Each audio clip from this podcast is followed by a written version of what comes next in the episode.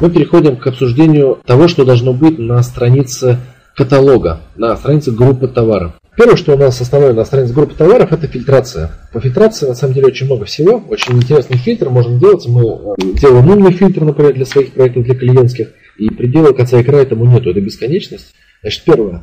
Фильтрация по востребованным параметрам.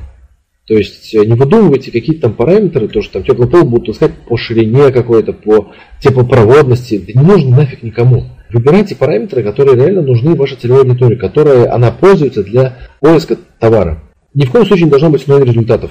Поясню. То есть человек не должен смочь нажать на страницу «Подобрать» на фильтре, если у него ноль результатов. Соответственно, фильтр должен быть а, синхронизируемым. А когда ссылка, когда человек ноль товаров, кнопка она становится серой. Можете посмотреть, вот на, у нас на теплых полах мы это сделали, и на Яндекс.Маркете, ну это самый яркий пример, собственно, с которого мы эту фишку взяли.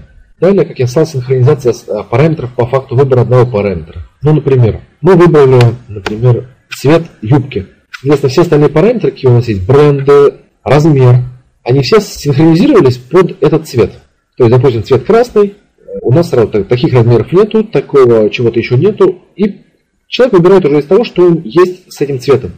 То есть автоматически. За пользователя мы решили, что какие размеры есть, и он сразу видит, этот размер подходит или не подходит. Соответственно, выбирает другой цвет, например. Или выбирает нужно сначала по размеру, чтобы выбрать цвет. То есть в таком плане фильтры должны работать. Они должны синхронизироваться после выбора какого-либо параметра. Формирование title и h1 по выбранным параметрам. Это очень важно, потому как когда во многих движках это нужно дорабатывать. Потому как либо это по названию группы происходит, а нам нужно делать title, чтобы цеплял. То есть не просто там переключение ключевых слов и так далее. И H1, опять же, он должен быть привлекательным, он не должен быть таким же, как title длинным.